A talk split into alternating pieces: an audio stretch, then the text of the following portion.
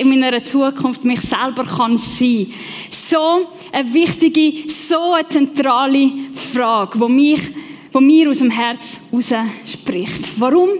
Weil das, was wir glauben, was in der Zukunft wird passieren, was in der Zukunft ist, das beeinflusst heute und jetzt mein Leben.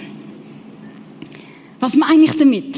Wir haben einige äh, Studenten unter uns, die eine Vision haben, hey, ich will später ein Arzt oder Ärztin werden. Und ihr habt gelernt für den Numerus Clausus und gebt ihnen einen Applaus. Sicher zwei, drei von ihnen haben es bestanden und jetzt fängt das Leben so richtig an, sie schwitzen schon. Und weil sie wissen, dass in einem Jahr eine grosse Prüfung wird sein, tun sie jetzt sich die guten Mitstudenten und Tutorgruppen aussuchen. Die tun vielleicht sogar sagen, ah, ich kann nicht ans Snowcamp kommen, weil ich muss lernen.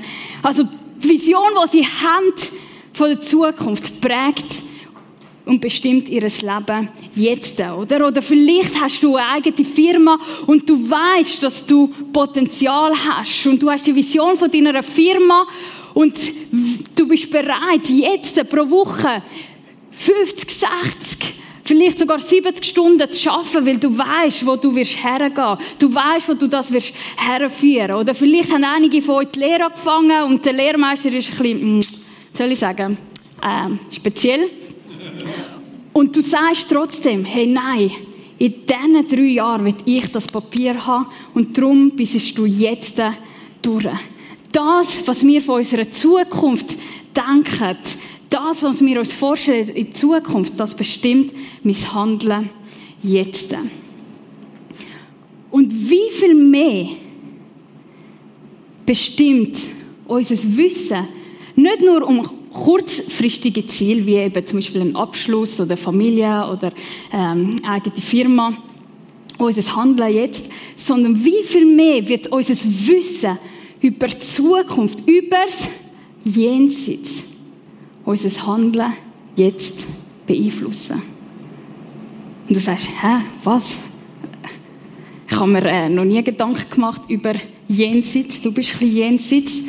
Ich bin eher äh, die Typ, dass wenn mein Mann, mein Mann, so schön, äh, der Ian, ich habe erst gerade geheiratet, ähm, wenn mein Mann sagt, ja, weißt du, Stefania, wenn ich dann stirb und so, dann bin ich die Person, die, abblockt, weil ich will das Leben jetzt mit ihm geniessen.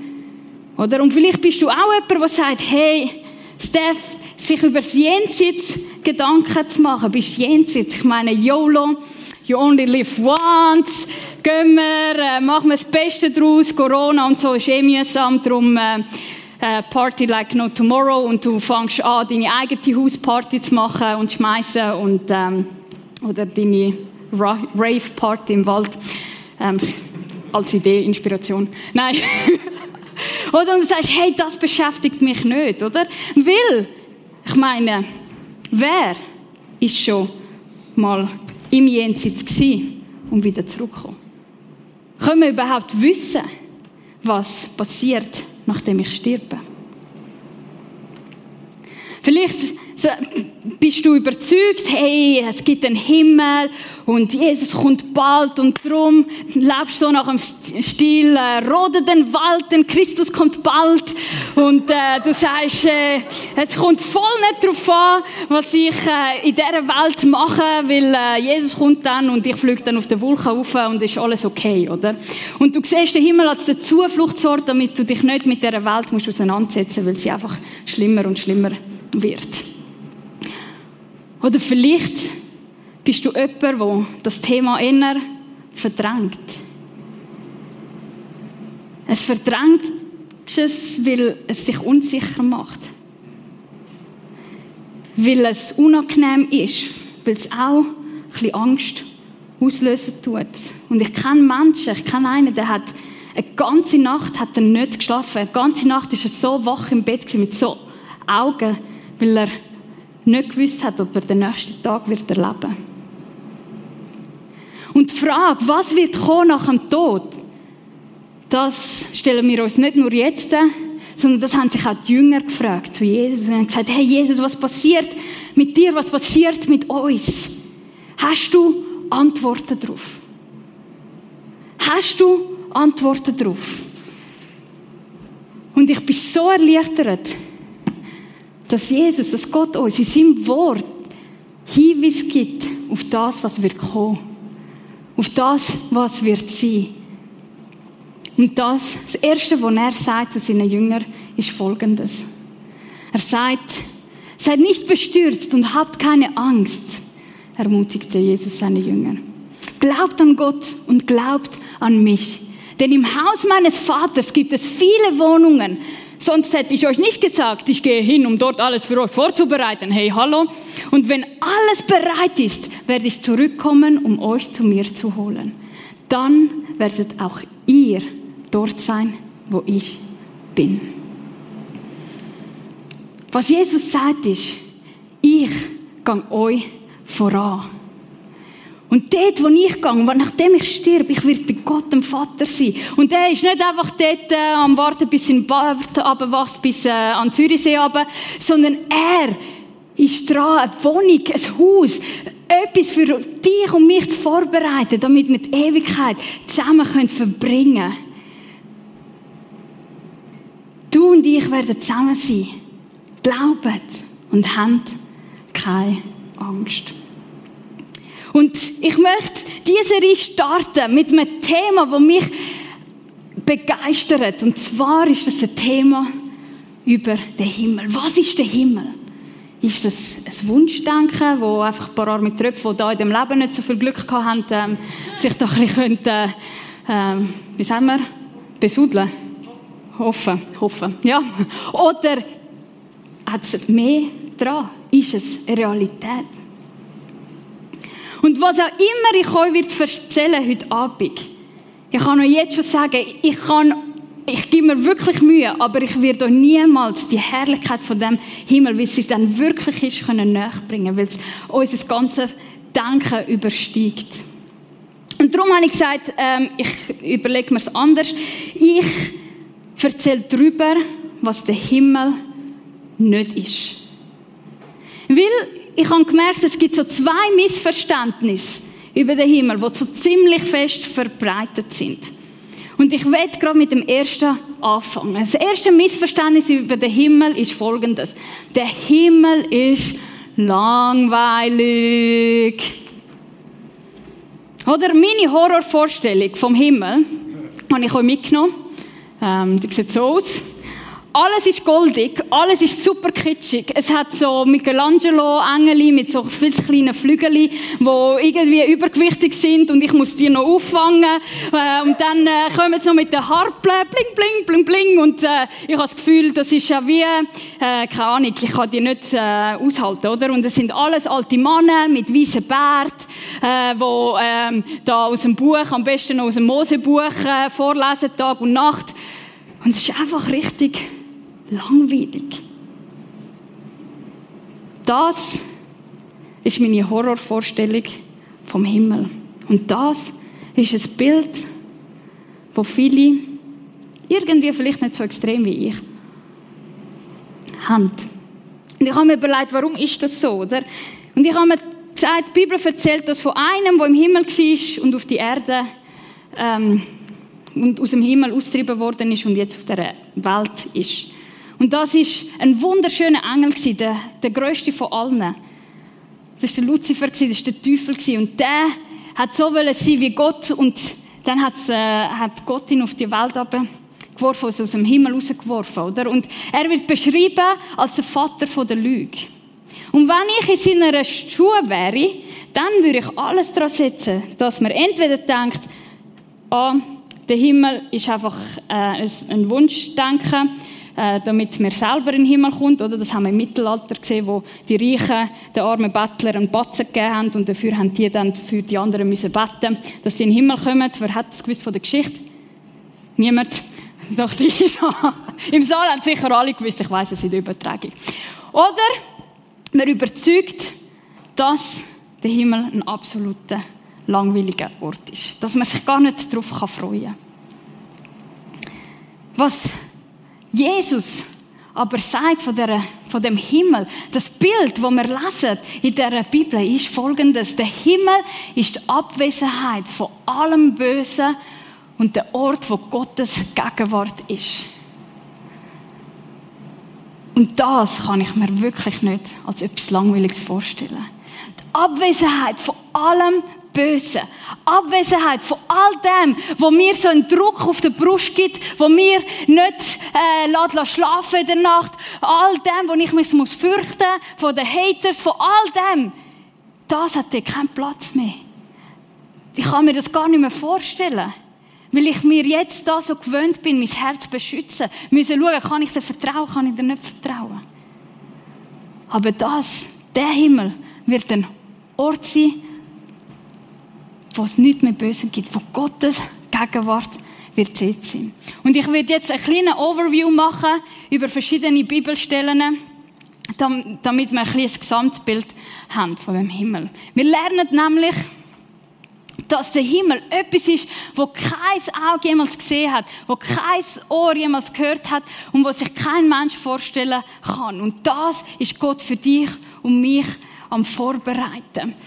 Und das steht im 1. Korinther 2,9. Und wenn wir dann weiterlesen, im 1. Korinther 13, braucht der Paulus ein Bild und er sagt, wisst ihr, jetzt auf der Welt ist alles ein bisschen verschwommen. Ihr, ihr seht Sachen nicht so klar, oder? Ich, verstehe, Mann, warum habe ich die Fahrprüfung schon wieder nicht bestanden? Oder warum, ähm, äh, warum äh, muss mir das passieren? Warum ist der Himmel wichtig? Aber wenn wir dann im Himmel werden sein, dann wird alles klar. Das ist wie, wenn du Brüllenträger bist oder Linsenträger bist und du am Morgen aufstehst und du gar nichts siehst oder so und dann tust du die Brille anlegen und dann denkst du, ah, oder? Und ich bin überzeugt, dass wir im Himmel ganz viele solche Aha-Erlebnisse werden haben. Aha, ich habe erst beim zweiten Mal Fahrprüfung bestanden, weil ich sonst das Büsi und das Kind überfahren hätte. Danke, Jesus. Oder, äh, aha, die Beziehung hat mir im Bruch gehen, weil sonst wäre ich äh, verkümmert wie jede Pflanze auf dem Balkon von der Steph. ähm, darum kaufen falsche Pflanzen. Oder wir werden so viel Aha-Erlebnis haben dort. Was klar ist, ist, wir werden einander wiedererkennen. Sowohl im Alten wie im Neuen Testament ist immer die Rede vom äh, der Mose dort, der Elia steht, der Jesus ist dort. Wir werden einander wiedererkennen. Weil unsere, wir, wir sterben nicht, wir werden weiterleben. Und unsere Persönlichkeit wird dort wieder gesehen. Und es wird ein Ort sein, wo wir wissen, wir sind vollkommen geliebt. Und ich kann andere endlich richtig lieben. Ich liebe meinen Mann, aber ich komme immer noch zu kurz. Ich verletze ihn immer noch, ich enttäusche immer noch. Aber dort wird ich dann können so richtig lieben.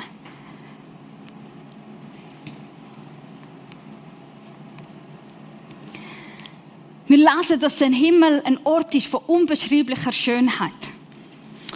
Heute Morgen bin ich auf Schlieren in Kinski gefahren. Ich wollte ein bisschen helfen tun. Äh, Schlieren. Ja, Entschuldigung. Und ich bin über den Seedamm gefahren am Viertel ab sieben, 20 ab sieben.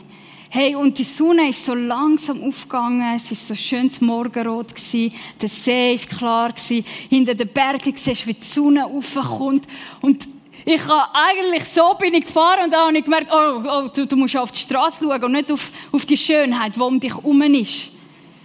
Oder? Weil das gibt es ja manchmal. Wenn man in der Natur ist, werden wir so wie, wow, wir werden so wie gefangen, weil wir etwas so Schönes sehen. Und ich denke, hey, wow, das kann nicht sein. Wenn du mal in einer Wüste bist und den Sternenhimmel gesehen hast, wow, so schön. Wer von euch ist mal im Saal oder auch da oder in der Übertragung mal extra früh aufgestanden, um auf einen Berg zu steigen, um nachher den Sonnenuntergang, äh, Sonnenaufgang zu sehen?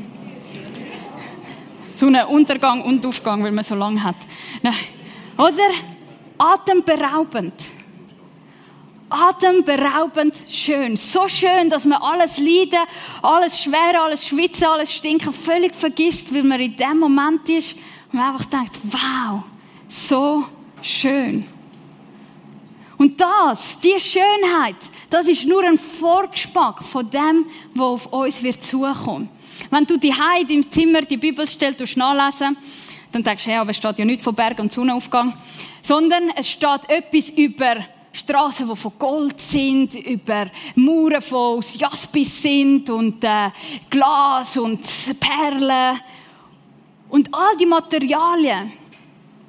Was die ausmacht, ist, dass sie unvergänglich sind. Und dass sie unzerstörbar sind und dass sie wunderschön sind. Und das ist ein Sinnbild, zum zu zeigen, hey, der Himmel, der Ort ist ein Ort von unbeschreibbarer Schönheit.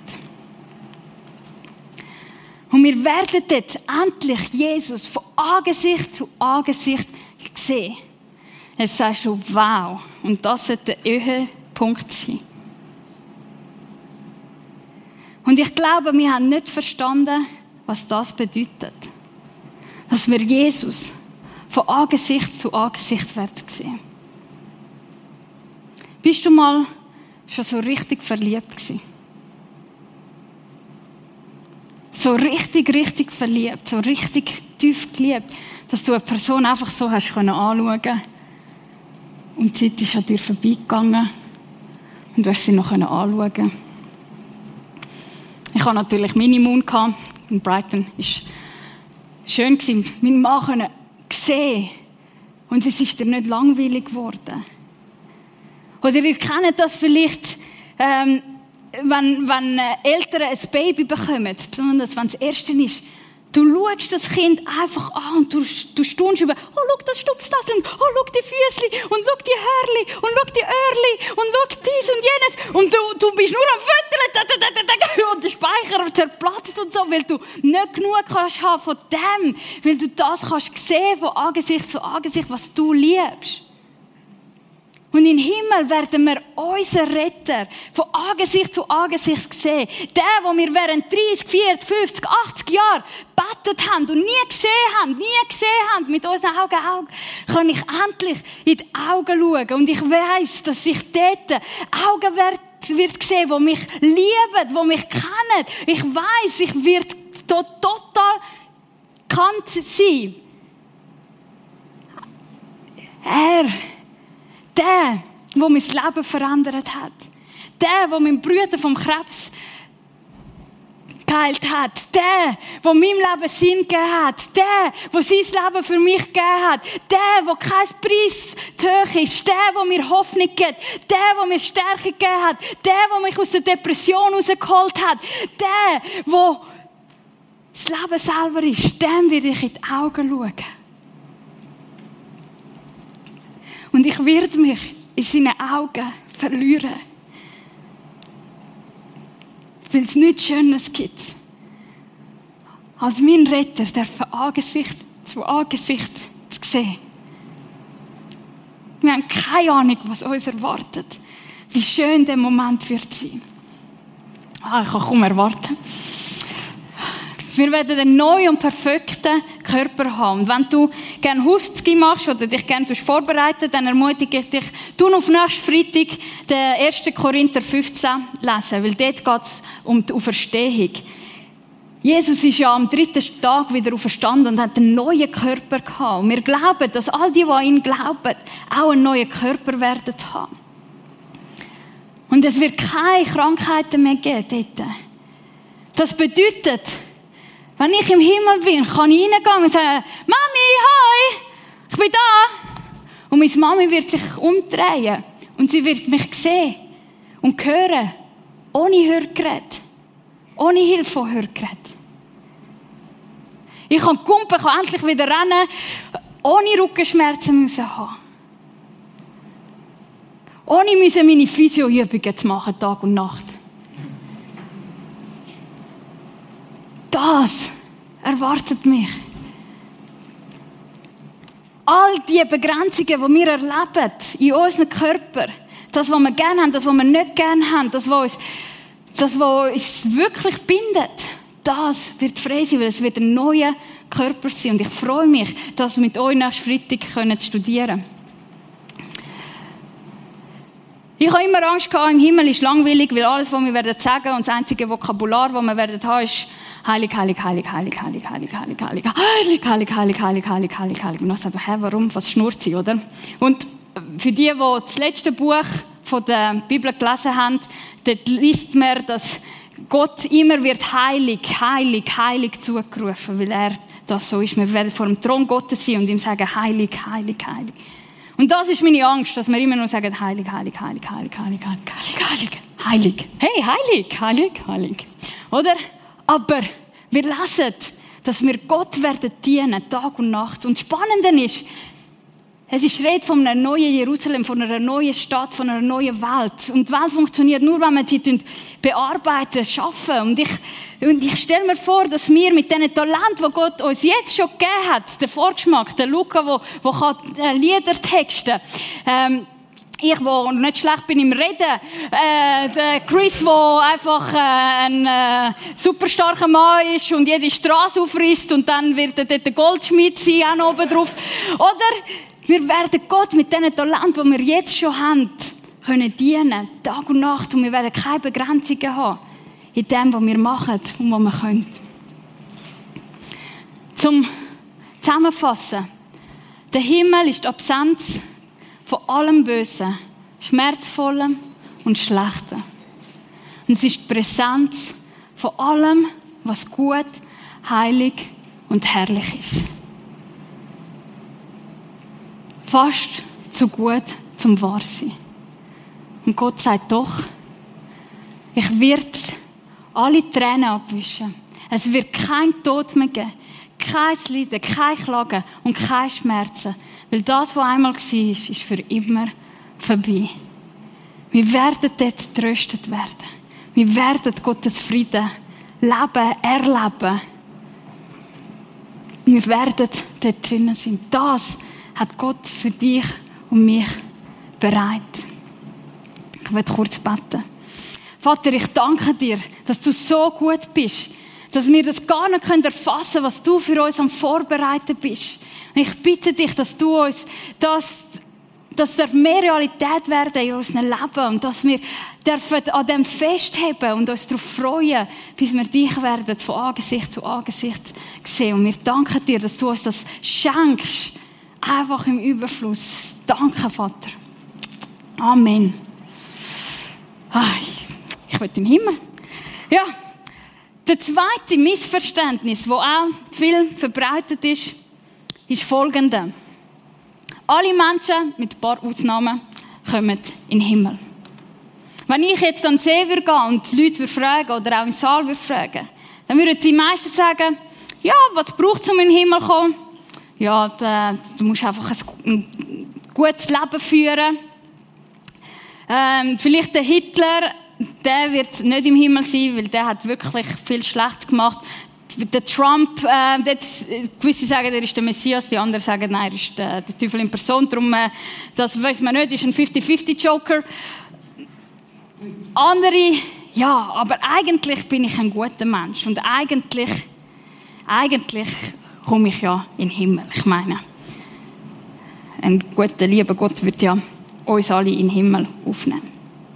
Die gute Nachricht ist, Gottes Sehnsucht ist, dass jeder Einzelne von uns mit ihm die Ewigkeit verbringt. Das ist sein tiefster Wunsch. Von Anfang an bis zum Schluss kann man davon sagen und lesen wir davon, dass Gott will, dass jeder mit ihm die Ewigkeit verbringen wird. Gott hat aber einen anderen Maßstab als wir, an uns selber. Er sagt in Epheser 3, 8 bis 9, durch Gottes Gnade seid ihr gerettet, und zwar aufgrund des Glaubens. Ihr verdankt eure Rettung also nicht euch selbst. Nein, es ist Gottes Geschenk. Sie gründet sich nicht auf menschliche Leistungen, sodass niemand vor Gott mit irgendetwas groß tun kann. Gott sagt, hey, was dich validiert, hey, das sind nicht deine guten Taten, sondern was ausschlaggebend ist, ist der Glaube. Der Glaube ist der, der rettet. Jetzt hast du Glauben. Was ist der Glaube? Was soll ich glauben? Ich glaube schon, dass es schönes Wetter wird und dass ich sehr wahrscheinlich in den Himmel komme.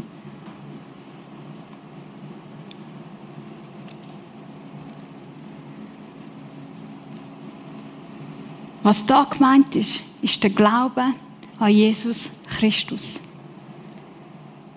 Und es gibt so viele außerbiblische Quellen, die beweisen, dass es Jesus historisch gegeben hat, vor 2000 Jahren.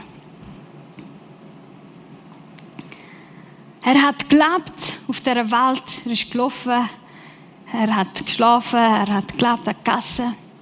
Aber etwas war speziell mit dem Jesus.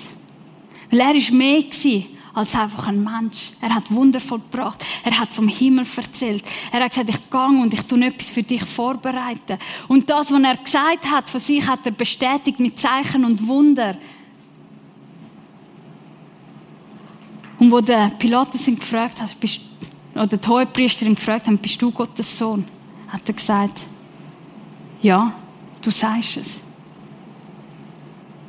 Gott ist Jesus in Person, Jesus in Masse, Jesus in Schale.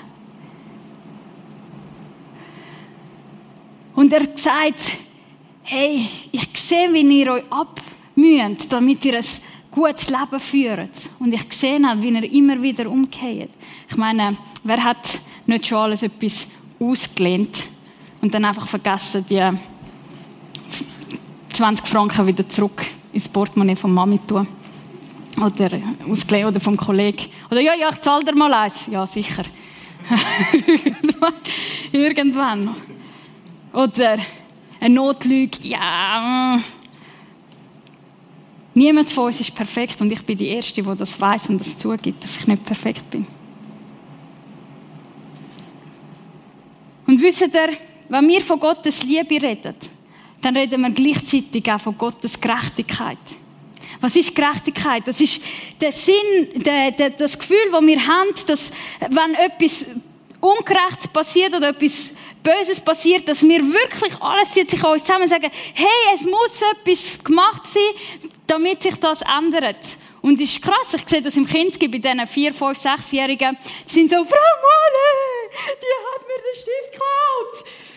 Und ich muss etwas machen, sonst hört ihr nicht auf blühen, bis ich sage, bring den Stift wieder zurück, bla bla bla, oder? Und das sind kleine Kinder und schon haben sie den Sinn von Gerechtigkeit. Oder wenn jemand mein Auto verkratzt und wenn es halt nur ein kleiner äh, Dings ist in meinem Benz äh, Mercedes, dann würde ich aber alles daran setzen, dass die Person ausfindig gemacht wird, damit sie mir das wieder zahlt. Hm? Beim Lunchen kann man zwei, drei Augen, vielleicht auch vier zudrücken. Oder? Aber wir verspüren das. Der Sinn von Gerechtigkeit. Etwas muss ja wieder gerecht gemacht werden. Und wie viel mehr hat dann nicht Gott den Sinn für Gerechtigkeit? Und wenn der Himmel der Ort ist, wo, wo das Böse abwesend ist, dann muss Gott all das, was schlecht ist, wo, wo, wo Schaden zufügt, rausbannen. Und weil wir Menschen sind, dann äh, muss er mich rausbannen. Weil ich nicht immer alles äh, drauf kriege. Aber Gott sei Dank ist Jesus auf die Welt gekommen. Weil er gesagt am Kreuz zeige ich dir meine Liebe. Weil ich stirb dort für dich, damit du und ich zahle für all deine Schuld, damit, wenn du an mich glaubst, ewiges Leben hast. Wir sehen, Gott will, dass alle Menschen gerettet werden und seine Wahrheit erkennen. Und das ist die Wahrheit. Denn Gott hat die Menschen so sehr geliebt, dass er seinen einzigen Sohn für sie hergab. Jeder, der an ihn glaubt, wird nicht zugrunde gehen, sondern das ewige Leben haben. Im Namen Jesus ist Rettung. Im Namen Jesus ist Rettung. Ich habe das erlebt, als ich ein zehnjähriges Mädchen war, ich war dort in einem Camp in Italien und es hat so einen Schrank gehabt und auf dem Schrank hat Sachen gehabt und ich war gerade vor dem Einschlafen und dann haben sich die Sachen, die dort waren, haben sich verwandelt in eine böse, wirklich böse Fratze und es hat mich angefangen auszulachen, so ha, ha, ha, ha. Und ich bin dort gewesen und ich habe gewusst, das ist jetzt gewesen, oder? Das ist irgendwie ein Dämon, irgendetwas, das mich da anlässt, andingselt. Und das Einzige, was ich gewusst habe mit meinem kleinen kindlichen Glauben, als ich zehn war, bin, ist zu sagen, Jesus Christus, bitte komm in mein Herz, Jesus Christus, bitte komm in mein Herz, Jesus Christus, bitte komm in mein Herz. Jesus, rett mich. Weil ich gewusst habe, wenn Jesus kommt, dann muss die Angst weggehen. Dann wird die Angst vor dem Tod verschwinden. Und genau das ist passiert. Und vielleicht hockst du da oder oben in der Übertragung und du hast auch so eine Erfahrung gemacht mit der dunklen Seite. Ich, ich werde jetzt nicht über die Hölle predigen. Wenn dich das interessiert, dann hat der Michi in der Predigtserie «Die dunkle Seite» eine ganze äh, Predigt darüber gemacht. Ich das anschauen auf prisma.tv. Aber die Tatsache ist, dass Jesus sagt, hey, es gibt den Ort, wo ihr mit mir zusammen sein und Gott. Und es gibt einen anderen Ort, wo Gott los ist.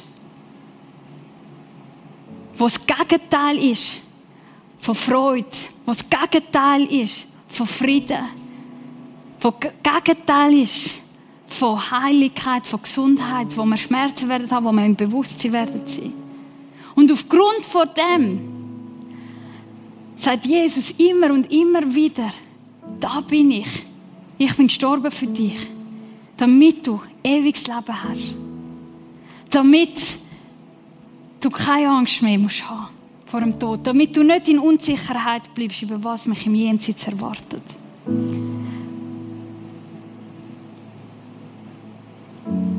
Das, was wir über die Zukunft glauben, beeinflusst mein Leben jetzt. Wir haben so viel gehört heute Abend. Und vielleicht macht das etwas mit dir, vielleicht kannst du es nicht ganz zuordnen, vielleicht sagst du, oh, nie wieder komme ich an den Ort. Aber vielleicht spürst du auch ein Brennen in deinem Herzen. Ein Rufen, wo Gott dir sagt, hey, komm heim. Komm heim. Komm heim zu mir. Ich will, dass niemand an den finsteren Ort will, sondern ich will, dass die grösste Party gefeiert wird. Wo ich Licht bin, wo du frei bist, wo du voller Hoffnung bist, wo du geliebt bist. In meinen Armen. Und das Einzige, was es braucht, ist sagen, Jesus, da bin ich. Ich will glauben. Und Glauben ist nicht einfach. Und Jesus weiß es und wir lesen Geschichten von einem, der gesagt hat, Jesus, ich will glauben, aber ich kann doch nicht, hilf mir. Und Jesus sagt, ich möchte dir helfen zu glauben. Und er wird auch dich heute Abend glauben, helfen zu glauben. Wenn du das willst, dann kannst du Nein, nehmen wir einen Moment, wo wir alle die Augen zumachen und vor Gott kommen und einfach das auf uns einwirken lassen.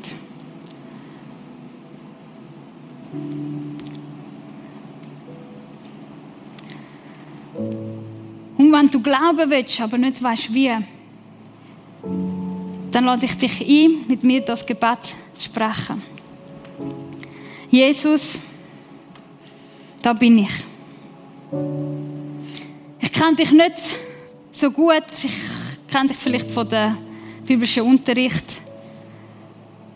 Aber wenn das stimmt, was du sagst, wenn das stimmt, dass du der bist, wo du sagst, wo du bist, wenn du mir die Angst vor dem Tod kannst nehmen, wenn du mir kannst ewiges Leben schenken, dann bitte ich dich, begegne mir heute Abend.